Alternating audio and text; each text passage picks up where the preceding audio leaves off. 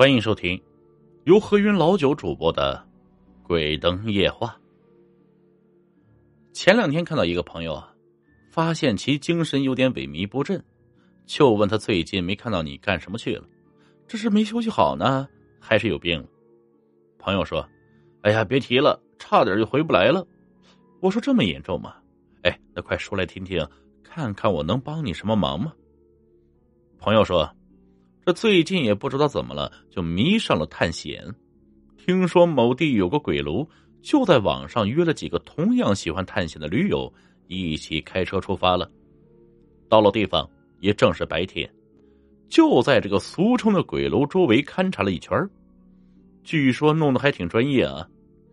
此楼传言半夜有女鬼哭。”不明物体走动，还会时不时发出很怪异的声音。踩点完就回到酒店做了周密的部署。朋友说，这当时设备带的是相当齐全，五人用的对讲手机啊，罗盘、强光手电、冲锋衣、佛牌是迷你远程无线摄像头啊，这高清摄像器材和电脑，准备好后已经是天黑了，正式出发到了鬼楼地点。晚间的鬼楼旁边，没有任何的人影，车子停在这几个人要进去的位置，然后开始人员分布。因为同行五人中有一个是女性，就安排这个女性坐在车里，方便我们用手机联系和随时报告位置。二呢，是她在车内实时观看我们从现场摄像头传到电脑的画面。就相当于是我们几个人的总部联络台。其余四人每两人一组，一个从东边进入顺时针探索，一个从西边进入逆时针搜索，然后两组人在楼内中心会碰头。朋友说，他分到了第一组，是东面进入的。进入后发现这个鬼楼不仅阴暗寒冷，而且每走一步。仿佛都要付出非常坚定的思维，在两部强光手电四周的照射下，心里还是有了点底气的。而且每五分钟都会用手台报平安，互相联系一下，看看有没有个人失联。但是朋友说，就在他们探索到一个不知名的小屋时，灵异的事情就发生了。因为是一直开着手电，一边看着罗盘，忽然感觉这个罗盘到了这个小屋的门口的时候，罗盘的指针忽然乱晃了起来，指针波动大，就证明这里磁场不稳定。朋友当时就紧张了起来，和随行的那位驴友互相看了一看。这时候，手台里面响起了声音，是车里总台发来的。总台用手台说。我从摄像头传回的图像，看到有个黑影从这个小屋的门里面飘了出来，刚从你们身边飘过，你们看到没有啊？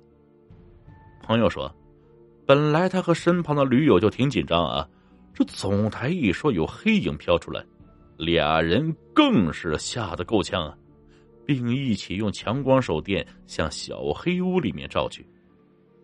这时候，刚刚晃动频繁的罗盘指针也平静了下来。朋友和身旁的驴友推开了小屋的门，然后向着小屋走去。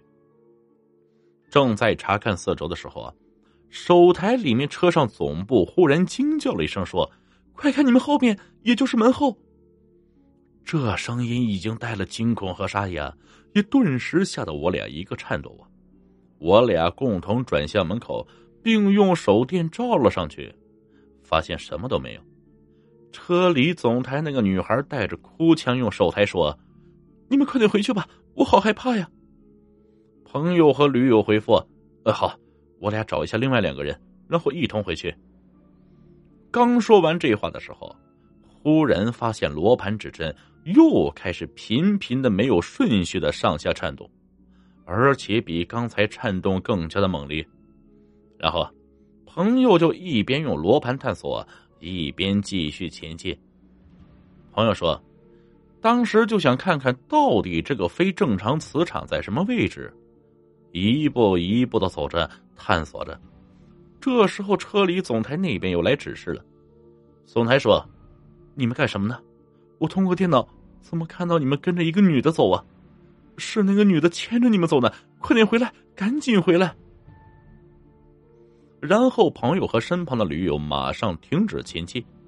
这时候罗盘的指针就差像电扇似的转圈了。朋友自己也被吓到了，然后回复总台：“我们这就原路返回，告诉另一组也原路返回，不碰面了。”但是这时候总台却没有任何回答。朋友继续呼叫总台，但是信号就像是断了一样，怎么都联系不上。朋友给身旁的驴友一个眼色，俩人一前一后交替快速按照原路迅速返回。到了车内呢，发现这名女驴友已经晕倒在车内了。朋友将其推醒，女驴友看到朋友们说。赶紧走吧，太吓人了！朋友们说：“你看到什么了呀？快说说。”这个女驴友显然有点语无伦次，大意就是啊，他们到了小屋的时候，就发现有一个黑影飘飘忽忽从小屋出来，也就是第一次罗盘晃动的时候啊。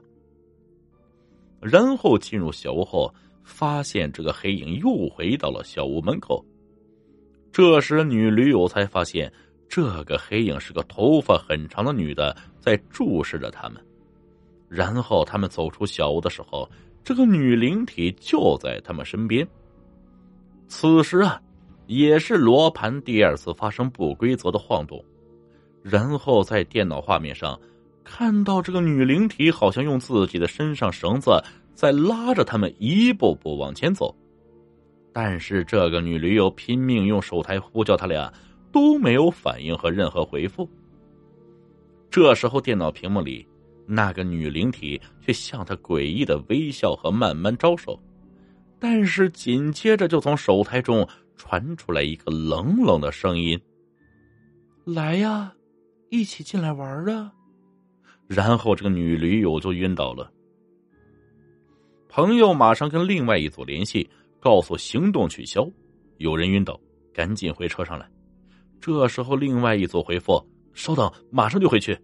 我们现在罗盘指针出现不规则的晃动，我们俩有点迷失方向了，一直跟这个罗盘走呢。”朋友继续说：“那你们现在到什么位置？”另一组回复：“旁边有个小黑屋，这里，这屋门打开着。你们原先是不是来过这里啊？”